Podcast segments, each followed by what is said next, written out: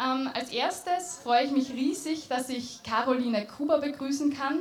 Ähm, sie ist 1999 geboren, drückt sich kreativ mit Worten und Kunst aus.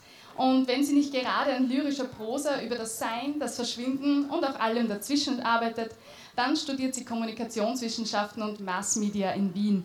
Und sie ist heute selbst hier und wird ihr Gedicht My Spine's Topography und ein paar andere Gedichte für uns lesen. Also hier ist Caro.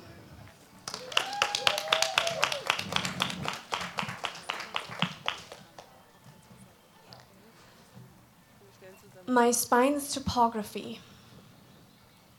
There's sea glass on the walls of my family's cabin in the mountains, inherited from my grandma, living deep in the glacier glazed woods. She still sets out the dishes a for my lover from the shore, served her in the morning on a tablet by the Seine.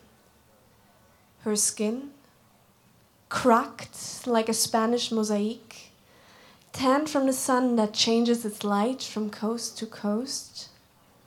But her mind, still wide awake, clear, rich, and nurtured, well wandered, and certain of its depth decades spent tightrope walking the meridians whilst mapping the freckles of the skin she brushed along the way, leaving familiar faces wherever the rain falls, their ink-blotched letters still reversing the flow of time, whispering their limerick into my ear, dripping like dew from her spiderweb lips, leaving me longing for tongues that twist so different from mine telling me to breach out of my cul-de-sac swampland onto streets so bewilderingly unknown that I can hardly differentiate their letters from their sketchwork.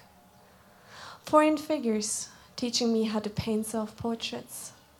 Brotherhood of blood and blisters with scars like friendship bracelets. My spine, forever straightened by the hands I've held before, for hearing their echo in my bones gives me roots gives me water, gives me the chance to sprout a crown, to rise far enough to see above the surface, to see above myself.